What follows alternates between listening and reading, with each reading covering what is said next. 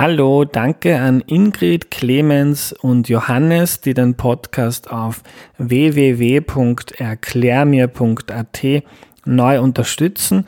Ihr macht mit allen anderen, die das schon länger machen, möglich, dass es den Podcast gibt. Noch eine kleine Ankündigung. Am Montag, den 6. April, mache ich auf YouTube einen kleinen Live-Workshop dazu, wie man einen Podcast startet. Also vom Konzept bis zum technischen, dem Schnitt, online stellen und so weiter und ein wenig Marketing. Wenn du also daran gedacht hast, mal deinen eigenen Podcast zu starten, ist das ja vielleicht etwas für dich. Am 6. April um 18 Uhr live auf YouTube. Am einfachsten findet ihr den Stream, wenn ihr auf YouTube nach meinem Namen sucht, Andreas Sator, und dann auf meinen Kanal klickt. Da ist auch im Vorfeld schon der Stream abrufbar, kann man sich dann zum Beispiel in die Lesezeichen geben. Ihr könnt mir auch jetzt schon Fragen schicken, die ich dann im Workshop beantworten werde.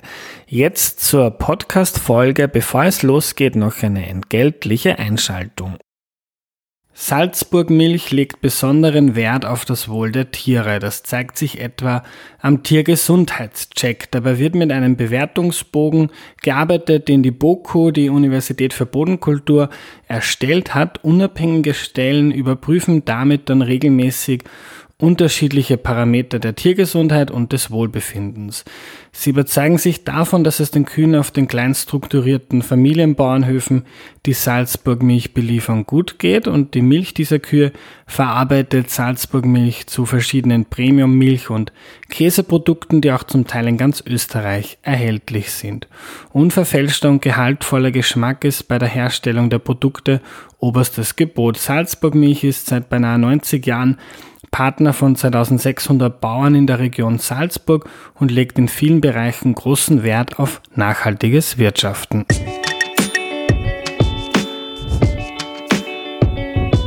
Hallo, ich bin der Andreas und das ist Erklär mir die Welt, der Podcast, mit dem du die Welt jede Woche ein bisschen besser verstehen sollst. Heute geht es um das Immunsystem und wie das funktioniert, erklärt uns Wilfried Ellmeier. Hallo. Hallo Andreas, guten Morgen. Guten Morgen. Wilfried, äh, stell dich doch noch kurz vor, bitte. Ja, äh, mein Name ist Wilfried Ellmeier. Ich bin 53 Jahre alt, lebe in Wien, bin Immunbiologe, arbeite an der Medizinischen Universität Wien am Institut für Immunologie. Ich mache Grundlagenforschung und in meinen Forschungsarbeiten beschäftige ich mich mit einer speziellen Untergruppe von Immunzellen, den sogenannten T-Lymphozyten. Wir kommen sicher später noch darüber zu sprechen. Und ich versuche herauszufinden, wie diese Zellen entstehen, wie diese Zellen funktionieren, was passiert während einer Immunantwort. Kann man die Zellen so verstehen, dass man dann vielleicht auch schlussendlich therapeutische Strategien entwickeln kann, um das Immunsystem im Falle von Krankheiten zu beeinflussen, sodass man dann eine Linderung von Symptomen oder gewisse Krankheiten dann sogar heilen könnte, langfristig gesehen. Also du arbeitest daran, dass uns äh, besser geht, gesunder, dass wir gesünder werden. Genau, wir machen Grundlagenforschung, um, um zu verstehen, wie diese grundlegenden Prozesse, wie das Immunsystem funktioniert, damit man schlussendlich gesünder leben kann. Ja. Hm. Wilfried, wir fangen ganz allgemein an. Äh, unser Körper kommt mit einem Virus in Kontakt, irgendeinem Virus, äh, vielleicht weil wir mit jemandem sprechen, weil wir jemanden die Hand schütteln und uns dann vielleicht äh, auf die Nase oder in den Mund greifen. Was passiert dann? Was ist, was macht das Immunsystem? Was ist die Antwort des Körpers? Okay, lass mich vielleicht ganz kurz ein paar grundlegende mhm. Begriffe erklären, weil dann versteht man viel besser auch, was passiert, wenn man jetzt zum Beispiel mit einem Virus in Kontakt kommt. Also das Immunsystem ist im Prinzip das System vom Körper, mit dem man sich vor äußeren und inneren Gefahren schützen kann. Also unser Immunsystem, man, man nennt es auch Abwehrsystem, schützt uns vor äußeren Krankheitserregern wie zum Beispiel Bakterien, Viren, Pilze oder Parasiten. Aber es schützt uns auch vor inneren Gefahren, zum Beispiel gegen Krebszellen. Das heißt, ohne Immunsystem äh, würden wir möglicherweise viel, viel öfters äh, Krebs bekommen zum Beispiel. Das heißt, unser Immunsystem bekämpft nicht nur externe Gefahren, sondern auch innere Gefahren. Das Immunsystem äh, muss sehr stark und gut kontrolliert werden, weil wenn es nicht richtig kontrolliert wird, dann kommt es leider zu immunmediierten Erkrankungen. Das heißt, dann richtet sich das Immunsystem gegen körpereigenen Strukturen. Und dann entstehen zum Beispiel Autoimmunerkrankungen, es können zum Beispiel Allergien entstehen oder zum Beispiel auch bei Organtransplantationen, wenn Organe abgestoßen werden. Das wird eigentlich auch durch unser Immunsystem hervorgerufen. Mhm. Jetzt ist die Frage, wie erkennt ein Immunsystem oder wie erkennt der Körper eigentlich, dass man mit Pathogenen äh, in Zusammenhang kommt? Was ist ein Pathogen? Ah, Entschuldigung, ein Pathogen, das ist ein Krankheitserreger. Mhm. Das heißt, wie erkennt, wie erkennt unser Körper eigentlich, dass wir mit einem Krankheitserreger in Zusammenhang kommen? Äh, und das erkennt man dadurch, das Immunsystem kann man sich vielleicht so vorstellen, wie eine Art mobiles Organ, das durch den ganzen Körper wandert. Das Immunsystem besteht aus unterschiedlichen Zelltypen. Zellen sind die kleinsten, äh, mehr oder weniger Strukturen, aus denen ein Organismus besteht. Ein Organismus besteht aus, also ein Körper besteht aus sehr, sehr vielen Zellen. Man nimmt an, dass es 10 bis 100 Billionen Zellen gibt. Und Billion, das ist eine Zahl mit 12 Nullen. Das ist also eine sehr, sehr große Anzahl an Zellen. Und unser Immunsystem besteht auch aus verschiedenen Zellen. Und diese Zellen haben unterschiedliche Aufgaben. Viele dieser Zellen, und man unterscheidet von diesen Zellen, kann man auch irgendwie sehr oberflächlich einteilen. Da gibt es Zellen, die können sofort wirken. Das heißt, die können innerhalb von Stunden etwas erkennen dass etwas nicht in Ordnung ist. Zum Beispiel sogenannte Fresszellen oder Phagozyten, das ist ein Fachbegriff, aber einfach Zellen, die können dann mhm. mehr oder weniger fremde Keime, Pathogene, also fremde Keime fressen und dadurch eliminieren. Die können dann Botenstoffe ausschütten, dann wird mehr oder weniger werden andere Zellen des Immunsystems alarmiert, dass dann hier etwas nicht in Ordnung ist. Das heißt, das ist das sogenannte angeborene oder natürliche Immunsystem. Und dann gibt es noch Zellen, die brauchen ein bisschen länger, bis sie aktiviert werden. Und die werden eigentlich von Zellen dieses, die an der, an der Front stehen, unter Anführungszeichen, das heißt von Zellen dieses angeborenen Immunsystems alarmiert. Und diese Zellen dann beginnen zum Beispiel diese Antikörper, das heißt, das sind lösliche Proteine im, im, im Serum, die dann mehr oder weniger uns schützen vor Angriffen von Pathogenen oder von Viren. Mhm. Aber wenn du sagst angeborenes Immunsystem, das haben wir seit wir kleine Kinder Babys sind. Ja, genau. Also das heißt, das ist das Natürliche und das andere heißt Erworbenes, aber es ist natürlich beides immer vorhanden. Äh, die, der Unterschied zwischen angeboren heißt einfach, das ist schon von Anfang an vorhanden und die Zellen, wenn diese Zellen entstehen, können sofort funktionieren. Während andere Zellen, und vielleicht sollte ich noch dazu erwähnen, dass die Zellen im Immunsystem auch die weißen Blutkörperchen eigentlich sind. Das heißt, mhm. was wir im Blut haben, wir haben rote Blutkörperchen, die sind wichtig für die Sauerstoffversorgung, und dann haben wir die weißen Blutkörperchen. Und die weißen Blutkörperchen sind die Immunzellen. Und da gibt es eben unterschiedliche Arten dieser Zellen. Mhm. Und wenn jetzt, und die Angeborenen, oder die, das heißt auch das natürliche Immunsystem, sind von Anfang an da. Wenn die Zellen entstehen, können sofort funktionieren.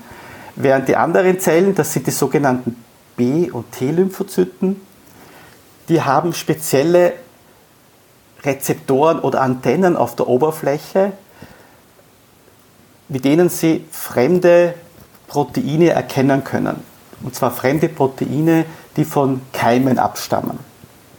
Und deswegen nennt man sie erworbene Immunität, weil diese Rezeptoren, diese Antennen die werden erst hergestellt, während diese Zellen entstehen. Und die werden durch Zufallsprozesse hergestellt, um sicherzustellen, dass unsere Immunzellen sehr, sehr viele unterschiedliche fremde Proteine, man nennt das auch Antigenfragmente, erkennen können. Und dadurch wird eigentlich sichergestellt, dass wir einerseits einen sofortigen Schutz haben, eben durch diese Zellen des natürlichen Immunsystems. Die erkennen zum Beispiel gewisse Oberflächenstrukturen, auf Bakterien oder auf Viren, die, oder also auf Bakterien jetzt mal Oberflächenstrukturen, die sicherstellen, die wir nicht im Körper haben. Und dadurch, wenn diese Strukturen plötzlich bei uns im Körper vorhanden sind, werden sie als gefährlich erkannt. Und dadurch werden diese Zellen des natürlichen Immunsystems aktiviert. Mhm. Und ist das der Grund, warum Kinder viel öfter krank sind, weil ihr erworbenes Immunsystem erst dabei ist, sich aufzubauen und zu lernen? Naja, das, das Grundlegende, warum jetzt Kinder, ich meine, äh, öfters krank oder, oder sehr viele Kinderkrankheiten gibt, man muss sich das so vorstellen, ja, wir kommen auf die Welt, der erste natürliche Immunschutz ist dieses natürliche Immunsystem, äh, bis Antikörper entstehen, braucht es eine gewisse Zeit. Am Anfang werden die Antikörper kommen, von, werden von der Mutter übertragen, auch über die Muttermilch, äh, über den mütterlichen Blutkreislauf am Anfang noch. Und das ist der ursprüngliche Schutz. Und es braucht eine gewisse Zeit, bis man dann so Antikörper aufbaut. Und das passiert eben im Kontakt mit Keimen. Das heißt, wenn man jetzt mehr oder weniger zum ersten Mal mit einem Keim oder mit einem Virus in Kontakt kommt, den das Immunsystem noch nicht gesehen hat, dann benötigt es eine gewisse Zeit, um dann diese Antikörper aufzubauen. Und, und, und diese Zeit, äh, die dauert ungefähr ein bis zwei Wochen und dann sollte man eigentlich Antikörper gegenüber Keime entwickelt haben. Vielleicht noch einmal, um, um, um zu erläutern, was passiert, wenn jetzt, so ein Keim in eine, einen Körper eindringt, dann gibt es Zellen, im Immunsystem, die wandern durchs Blut, aber wir haben auch Immunzellen in allen Geweben. Wenn man zum Beispiel jetzt einen Keim in der Haut hat und dann entsteht mehr oder weniger äh, eine mögliche Entzündung, was hier passiert, wir haben Zellen in der Haut, die können den Keim erkennen oder in Geweben, in Organen. Diese Zellen fressen dann diese Keime auf, dadurch werden diese Zellen aktiviert, sie setzen Botenstoffe frei, dadurch werden andere Zellen alarmiert, und die wandern dann dorthin und helfen, diese Keime zu entfernen. Mhm. Gleichzeitig gibt es interessante Zellen, was die nämlich machen. Die fressen diese Keime auf und präsentieren dann an der Oberfläche dieser Zellen Fragmente von den Keimen. Das kann man sich irgendwie so wie ein Präsentierteller kann man sich das vorstellen. Und dann gibt es diese B- und T-Zellen, die ich vorher erwähnt habe, speziell jetzt die T-Zellen. Die können mehr oder weniger erkennen, was auf diesem Präsentierteller präsentiert wird. Und wenn Sie einen Rezeptor, so, eine, einen, ein, so ähnlich wie ein äh, Schlüssellochprinzip, wenn Sie einen Rezeptor haben auf der Oberfläche, der, der erkennt, was auf dem Präsentierteller liegt, dann werden diese Zellen aktiviert. Und wenn diese Zellen aktiviert werden, da gibt es, das sind die T-Lymphozyten, da gibt es wieder zwei Untereinheiten, da gibt es Helferzellen, die koordinieren dann die Immunantwort. Dann gibt es zytotoxische oder Killerzellen, die können dann direkt wirken und zum Beispiel virusinfizierte Zellen abtöten. Und wenn diese Zellen aktiviert werden, dann beginnt mehr oder weniger dieses adaptive oder dieses erworbene Immunsystem auch zu funktionieren. Dann werden die Zellen aktiviert, diese produzieren weitere Botenstoffe. Spezifisch, diese Zellen fangen sich auch an zu vermehren, wenn man zum Beispiel eine Verkühlung hat, jeder kennt das vielleicht, dass man angeschwollene Lymphknoten hat. Das ist zum mhm. Beispiel ein Beispiel, dass dann unser Immunsystem zu arbeiten beginnt, dass diese T-Zellen sich vermehren. Und dann werden plötzlich nur diese T-Zellen vermehrt, die spezifisch dieses Pathogen erkennen. Dann haben wir plötzlich sehr viele von diesen T-Zellen und die können dann mehr oder weniger ihre Arbeit machen, Pathogene, Keime aus dem Körper eliminieren. Und zusätzlich beginnen sie auch noch diese anderen Zellen zu aktivieren, eben diese B-Zellen, die erkennen auch Keime. Und gemeinsam werden dann, helfen sie dann den B-Zellen sogenannte Antikörper zu produzieren.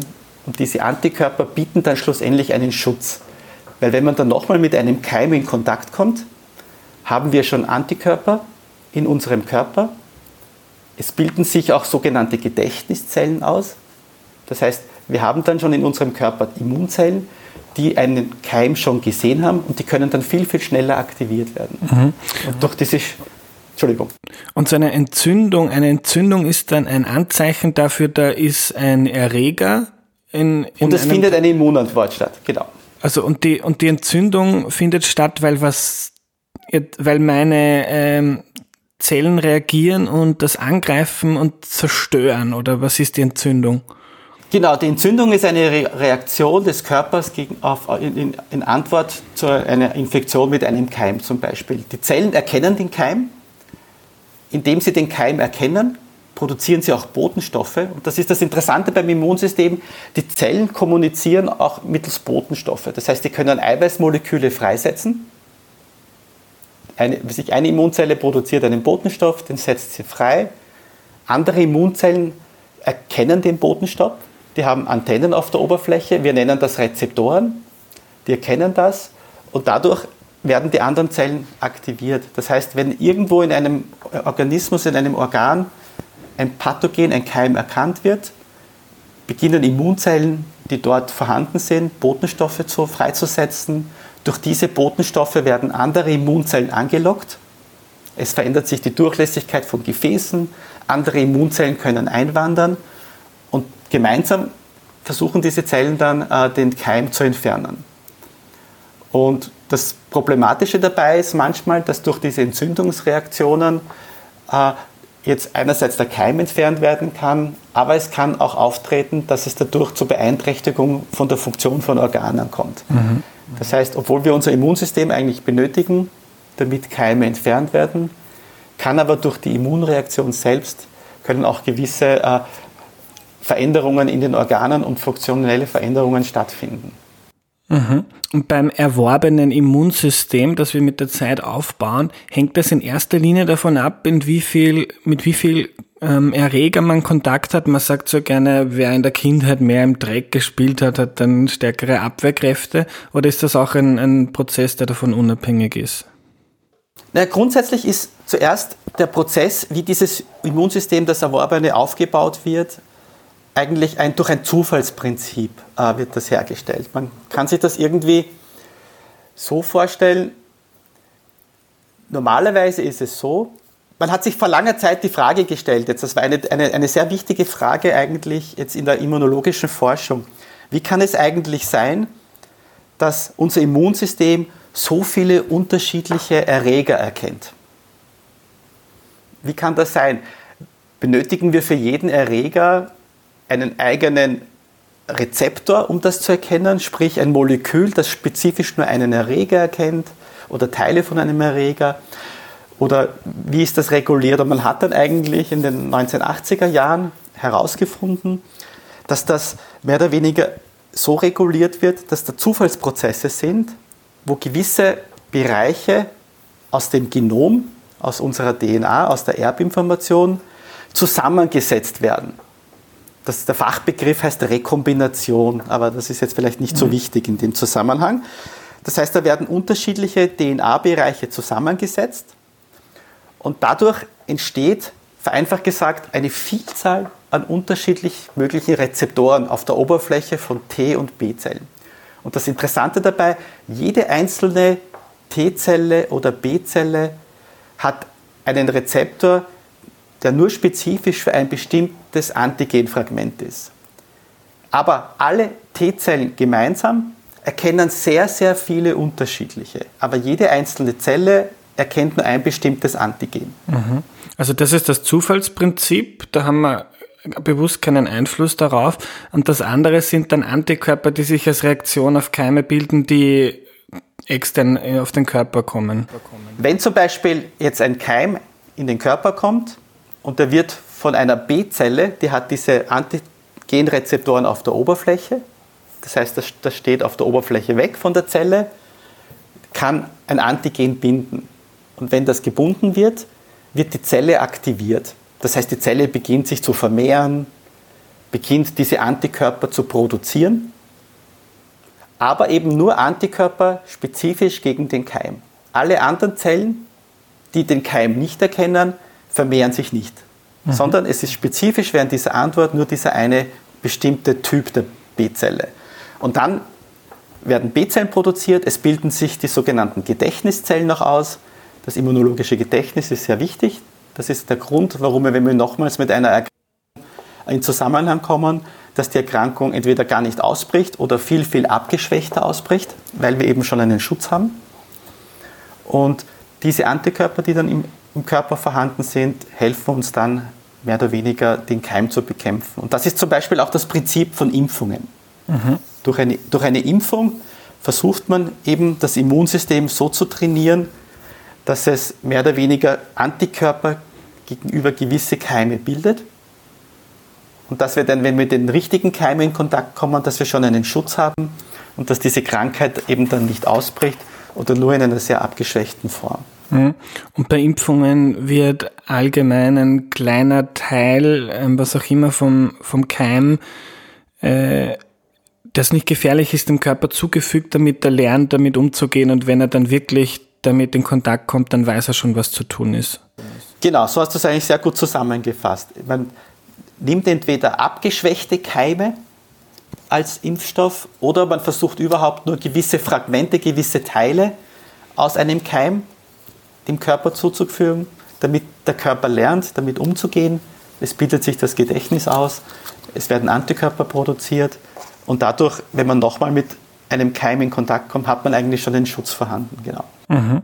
Wir kommen wieder zu unserem Beispiel ganz vom Anfang. Wir kommen mit einem Virus in Kontakt. Wir verstehen jetzt, wie das Immunsystem circa funktioniert. Wovon hängt jetzt ab, ob man krank wird oder nicht? Wie stark das Immunsystem ist, wie viel Viruspartikel da vorhanden sind, zum Beispiel auf der Hand und wie geht das? Ja, wenn man zum Beispiel, äh, auch wenn man jetzt das äh, Coronavirus jetzt als Beispiel hernimmt, ich meine, man bekommt äh, mit dem, man kommt mit dem Virus in Kontakt. Ein Virus ist jetzt kein eigener Organismus, sondern das ist ein infektiöses Teilchen, Partikel, das keinen eigenen Stoffwechsel hat. Das heißt, das benötigt Wirtszellen, um sich zu vermehren. Das heißt, ein Virus beginnt jetzt eine Zelle zu infizieren, damit sich der Virus in der Zelle vermehren kann. Und jetzt gibt es in diesen Zellen äh, Mechanismen, Abwehrmechanismen, die mehr oder weniger dann erkennen, dass etwas nicht richtig ist in der Zelle. Und dann können zum Beispiel Zellen beginnen, gewisse Botenstoffe zu produzieren. Und diese Botenstoffe, durch diese Botenstoffe wird versucht, dann zum Beispiel die Vermehrung des Virus zu verhindern, indem der ganze Stoffwechsel der Zelle oder der Nachbarzellen runtergeschalten wird. Zusätzlich gibt es andere Immunzellen, die dann mehr oder weniger durch diese Botenstoffe, die dann auch freigesetzt werden, dann auch zu der Stelle äh, rekrutiert werden. Und in vielen Fällen ist das oft auch ausreichend. Jetzt, jetzt nicht bei Corona, aber rein grundsätzlich, wenn man mit Keime in Kontakt kommt. Und zusätzlich wird dann noch das adaptive, eben das erworbene Immunsystem, wie ich vorher erwähnt habe, angeschalten. Es bilden sich T-Zellantworten aus, sowohl Helfer als auch diese zytotoxischen Killer-T-Zellen. Und diese Killer-T-Zellen, die können dann zum Beispiel auch virusinfizierte Zellen abtöten. Und wenn die Zellen, wo das Virus vorhanden ist, bevor sich das Virus vermehrt, wenn die Zellen abgetötet werden, dann kann sich auch das Virus nicht vermehren.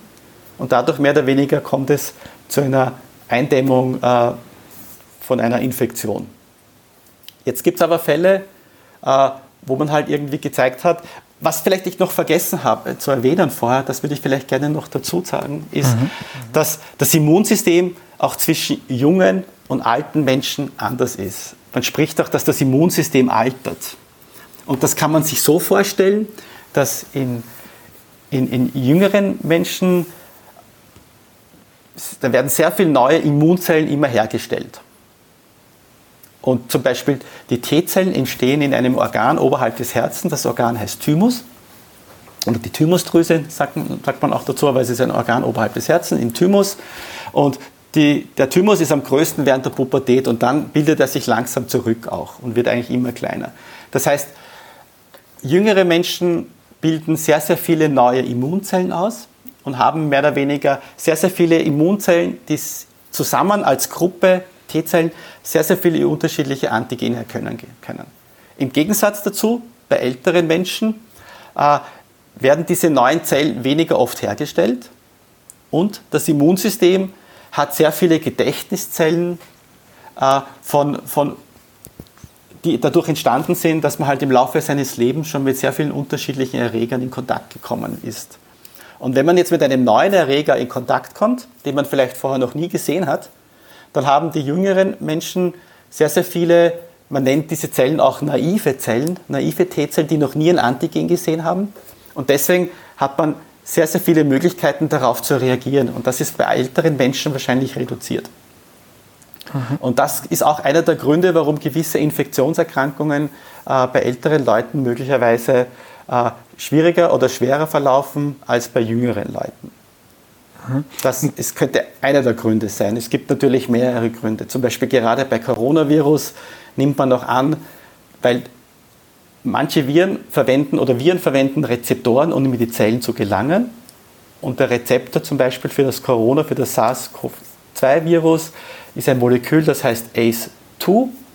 Und da nimmt man zum Beispiel an, oder ist eine Hypothese auch, dass das möglicherweise bei älteren Menschen in den unteren Atemwegen viel, viel stärker vorhanden ist als bei jüngeren Menschen. Und das könnte zum Beispiel auch ein Grund sein, warum ältere Menschen von der jetzigen Erkrankung viel mehr betroffen sind als jüngere Menschen.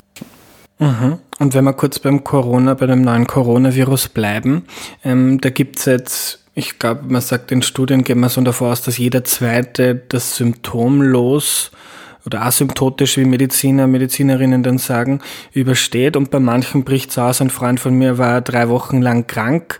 Wenn man jetzt äh, Gleicheltrige hernimmt, zum Beispiel zwei 30-Jährige, der eine, den einen erwischt es total, der andere kommt vielleicht mit dem Virus in Kontakt und wird gar nicht krank. Woran liegt das? Hat der eine ein stärkeres Immunsystem als das andere? Ein stärkeres Immunsystem, ich glaube, das kann man so nicht sagen. Ich glaube, wenn man das wirklich, man kann vielleicht das viel, viel, viel breiter sehen. Ich meine, manche Menschen bekommen Autoimmunerkrankungen, andere nicht. Manche Menschen leiden an Allergien, andere nicht. Und man, die Immunantwort ist eigentlich eine sehr komplexe Reaktion, die von vielen inneren und äußeren Faktoren abhängt. Es hängt davon ab, zum Beispiel, ein, ein wichtiger Aspekt jetzt von den Faktoren, wie eine Immunantwort gesteuert wird, ist zum Beispiel, man, man nennt das Polymorphismen. Das ist jetzt vielleicht ein schwieriges Wort, aber es gibt einfach, man, es hat sich einfach gezeigt, dass manche Menschen auf bestimmte Keime stärker oder schwächer reagieren. Aber das hat jetzt nichts damit zu tun, dass das Immunsystem bei den anderen schwächer ist und bei den einen stärker, sondern es werden zum Teil unterschiedliche Botenstoffe produziert oder die Menge an Botenstoffen, die produziert werden. Es wird ja nicht nur ein Botenstoff produziert, sondern es werden viele Botenstoffe produziert. Und man muss sich das vorstellen, dass die Kombination von verschiedenen Faktoren dann das Ausmaß der Immunantwort bestimmt. Ein weiterer wichtiger Faktor, den man auch schon immer gezeigt hat, was eigentlich passiert ist, dass das sogenannte wir Menschen leben ja nicht allein als Mensch, sondern bei uns in, innerhalb eines Körpers leben sehr viele Mikroorganismen. Das ist das Mikrobiom. Und, man nimmt, und das Mikrobiom besteht aus Bakterien, aus Viren, aus Pilzen, aus Urbakterien. Und was man eigentlich schon gezeigt hat, ist, dass das, dieses Mikrobiom, das in uns existiert, und man nimmt an, dass zum Beispiel bei Bakterien, dass es zehnmal mehr Bakterien als Zellen in einem Organismus gibt, als Mensch, jetzt bei Menschen zum Beispiel, dass die Zusammensetzung dieses Mikrobioms auch die Immunantworten beeinflusst. Und jetzt könnte auch eine Erklärung sein, dass zum Beispiel jemand, der Symptome zeigt, eine andere Mikrobiomzusammensetzung hat, als jemand, der keine Symptome zeigt. Und dass das auch einen Einfluss hat. Das heißt, jetzt im Detail zu verstehen, warum ein, eine Person Symptome zeigt, die andere nicht, ist, ist, weiß man eigentlich bis ins Detail noch nicht. Es könnte auch sein zum Beispiel, dass aus irgendeinem Grund der eine, der mehr Symptome zeigt, vielleicht höhere eine höhere Anzahl an den Rezeptoren auf der Oberfläche hat, im Vergleich zu der Person, die, die, die keine Symptome zeigt. Das heißt, das macht das Ganze äh, sehr schwer jetzt im Detail zu verstehen und man darf auch nicht vergessen, äh, das Virus ist jetzt eigentlich noch nicht sehr lange bekannt und jetzt werden natürlich sehr viele Untersuchungen stattfinden und sehr viel an, Virus, an diesem Virus geforscht. Und ich glaube, man wird das dann mit der Zeit auch sehen, was eigentlich die Gründe sind. Aber jetzt einen einzelnen Grund zu sagen, warum jetzt manche Leute Symptome zeigen, andere nicht, da ist es viel zu früh, um das wirklich im Detail zu erklären. Mhm. Es gibt viele Hypothesen, viele ja. Möglichkeiten, aber ehrlicherweise muss man sagen, bis ins Detail kann man das jetzt auch nicht sagen. Also der Faktor Zufall spielt auf jeden Fall eine Rolle, wenn ich dich richtig verstehe. Vielleicht ja, ich würde es vielleicht nicht mhm. Zufall nennen, weil das klingt so als Schicksal, sondern es mhm. ist einfach eine Kombination von unterschiedlichen Faktoren. Und in einem anderen Zusammenhang könnte es genau umgekehrt sein. Das heißt jetzt nicht, dass jetzt, es ist immer abhängig von, der, von dem Erreger, welche Art von Erreger es ist, wie ein Erreger in den Körper dringt, ob es eingeatmet wird oder über andere Wege, übers Blut in den Körper mhm. eindringt. Und all diese Faktoren spielen eine Rolle schlussendlich, wie die Immunantwort stattfindet. Mhm. Aber wenn wir jetzt vielleicht vom neuen Coronavirus, über das wir ja noch immer wenig wissen, wegkommen und zum Beispiel zu der herkömmlichen Erkältung. Ähm, ich bin jedes Jahr drei, viermal krank. Ein Freund von mir, der war das letzte Mal mit 14 krank. Ist, hängt das dann auch an so vielen verschiedenen Faktoren, die man nicht beeinflussen kann, zusammen? Oder hat der wahrscheinlich einfach ein gutes Immunsystem, weil er sich vielleicht besser ernährt, mehr Sport macht? Ja, das ist jetzt sehr schwierig, weil unser Immunsystem ist eigentlich immer aktiv, auch wenn wir es gar nicht merken. Wenn wir uns jetzt hier unter, unterhalten und hoffentlich beide gesund sind, funktioniert unser Immunsystem. Und dass ein Immunsystem eigentlich immer vorhanden ist, immer aktiv ist, immer funktioniert, sieht man zum Beispiel in Patienten, wenn die eine Immunschwäche haben. Es gibt angeborene Immunschwächen, es gibt erworbene Immunschwächen. Zum Beispiel äh, Patienten, die an AIDS leiden. Die haben eine Infektion mit HIV und dieses Virus befällt spezifisch die sogenannten Helfer-T-Zellen, die ich vorher schon kurz erwähnt habe. Und diese Helfer-T-Zellen koordinieren das Immunsystem. Und, und wenn diese Helfer-T-Zellen abnehmen, dann funktioniert unser Immunsystem nicht mehr und die Leute sind mehr empfänglicher für Infektionen. Das heißt, wenn wir kein Immunsystem hätten, wenn es nicht funktioniert würden, würden wir wahrscheinlich als Menschheit gar nicht mehr leben, weil unser Immunsystem immer vorhanden ist. Und warum jetzt manche Leute öfters erkranken, äh, oder nicht, ist, glaube ich, ein, ein, sehr komplexes Thema, das von vielen Faktoren abhängig ist. Und, und auch wenn man jetzt drei, viermal an gewisse Erkrankungen oder öfters krank ist als andere, haben auch die Leute, die öfters krank sind, ein funktionierendes Immunsystem. Aber aus irgendeinem Grund, der sehr kompliziert sein kann und von vielen Faktoren abhängt, möglicherweise bei gewissen Erregern was du zum Beispiel schon mal in Kontakt, hattest einen Immunschutz schon, hattest schon Gedächtniszellen, während dein Bekannter sie zum Beispiel nicht hatte. Und das könnte zum Beispiel ein Grund sein, warum dann eine Person öfters krank ist als mhm. eine andere. Und wie viel, Vielleicht ist sie, Entschuldigung, wie viel Einfluss hat man jetzt als, als Mensch auf sein Immunsystem? Also mit Ernährung, Sport, nicht zu so viel Stress zulassen? Oder ist das relativ unabhängig davon? Naja, grundsätzlich glaube ich schon, jetzt, also, wenn, also ich möchte vielleicht dazu sagen, ich bin kein Mediziner, ich bin mhm. Naturwissenschaftler, deswegen bin ich jetzt vorsichtig, jetzt einfach generell jetzt Aussagen zu machen, die dann die menschliche Gesundheit betreffen, generell, weil ich kein Arzt bin. Aber ich glaube, grundsätzlich kann man schon sagen, dass wenn man versucht, ein, ein weil es hängt ja irgendwie alles zusammen. Jetzt, jetzt, jetzt, jetzt, ob man viel Stress hat, wie das Wohlbefinden eines Körpers ist, ob man sich gesund ernährt, ausgewogen ernährt, ob man viel Bewegung macht. Und so gesehen kann man schon sagen, wenn man versucht, einfach ein, ein, ein, ein ausgewogen, sich ausgewogen zu ernähren, breit, zu, also breit zu ernähren im Sinn von einer Vielfalt, gesunde Sachen, Vitamine, Obst, andere Nahrungsmittel, das weiß wahrscheinlich, das wissen die Zuhörer wahrscheinlich viel besser, äh, oder, oder, oder was gut für einen ist, wenn man Sport betreibt, ist das schon etwas, wo ein allgemeines Wohlbefinden, was das gut für einen Körper ist, und das hilft sicher auch dem Immunsystem, um jetzt mehr oder weniger äh, seine Funktion ausüben zu können. Das heißt, wenn man Mangelernährung hat, ich meine, man darf nicht vergessen, wir führen Nahrung zu uns, damit die Stoffwechselprozesse im Körper aufrechterhalten werden, damit wir mehr oder weniger und, und, uns, uns, unsere Zellen aufrechterhalten werden, damit alle Prozesse ablaufen können. Und gerade auch, aber jetzt, das trifft eigentlich für jedes Organ zu. Nicht, dass das trifft, aber auch beim Immunsystem, wenn Zellen aktiviert werden, Zellen müssen sich teilen, die vermehren sich, da müssen mehr oder weniger neue Moleküle produziert werden. Dafür braucht man Stoffwechselprozesse, dafür braucht man gewisse äh, Nahrungsmittelbestandteile, also einfach Vitamine zum Beispiel. Man braucht gewisse andere Komponenten der Nahrung. Und deswegen ist es einfach wichtig, dass man sich ausgewogen ernährt.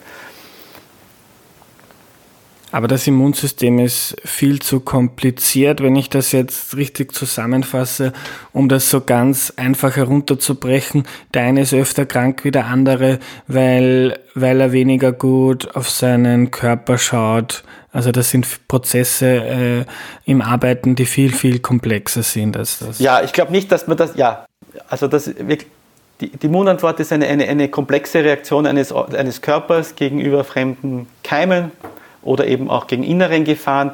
Und das jetzt einfach zu sagen, äh, ja, der eine lebt richtig und der andere lebt ungesund oder gesund und ungesund, so, so Natürlich gibt es Risikofaktoren für gewisse Erkrankungen, das ist natürlich schon.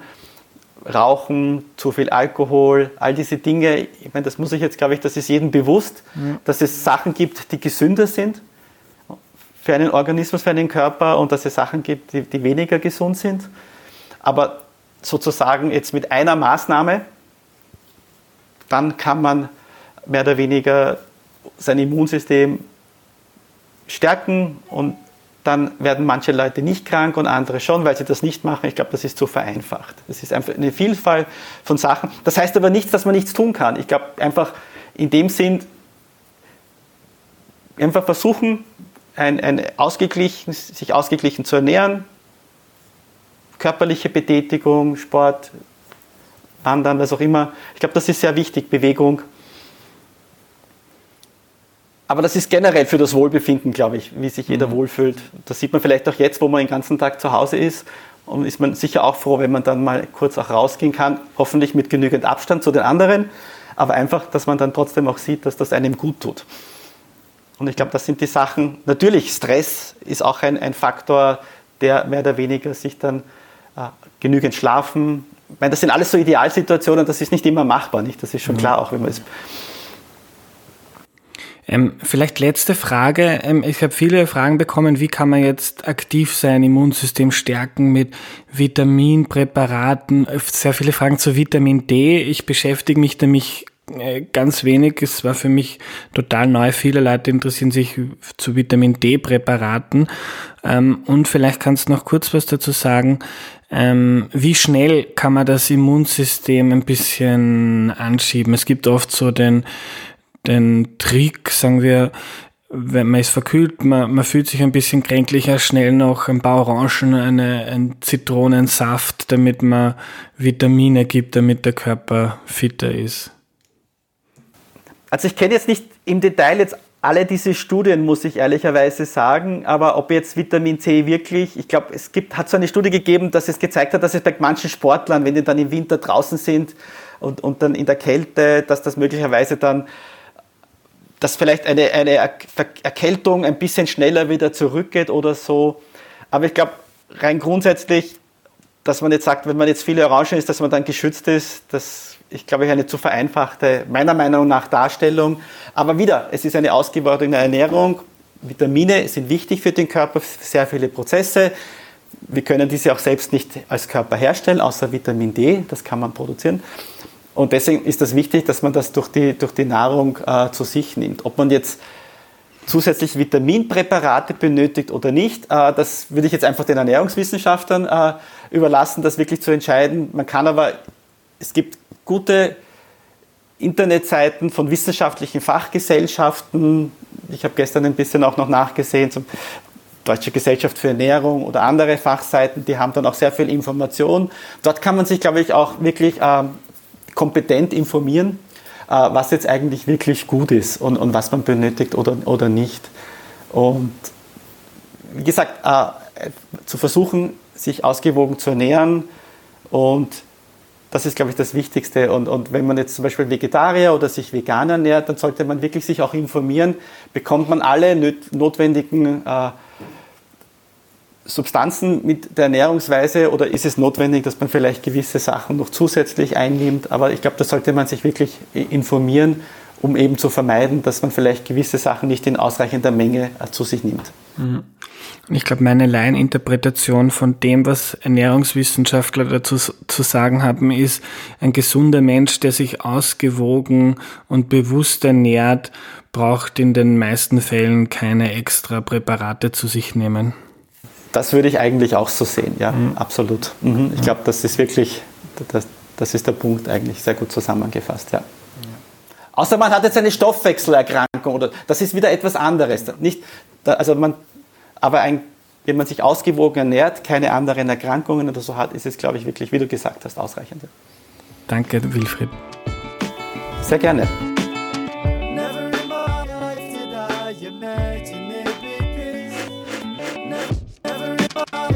Was nehme ich mir mit? Ich glaube, dass es gerade was das Immunsystem oder das Kranksein betrifft, sehr viele Glaubenssätze gibt, also Dinge, die man glaubt zu wissen, weil sie kollektiven Gedächtnis sind, aber die man eigentlich nicht wirklich versteht. Und da habe ich mich heute äh, auch selbst wieder mal ertappt. Ich zum Beispiel dachte, dass mein Immunsystem eher schwächer ist und ich deshalb sicher auch am neuen Coronavirus erkranken werde, aber das ist viel, viel komplizierter, wie Wilfried erklärt hat.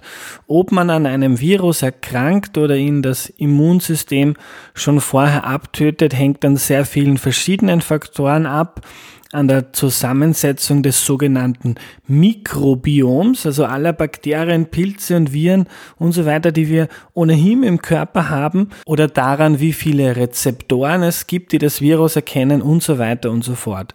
Und das ist alles von Virus zu Virus unterschiedlich.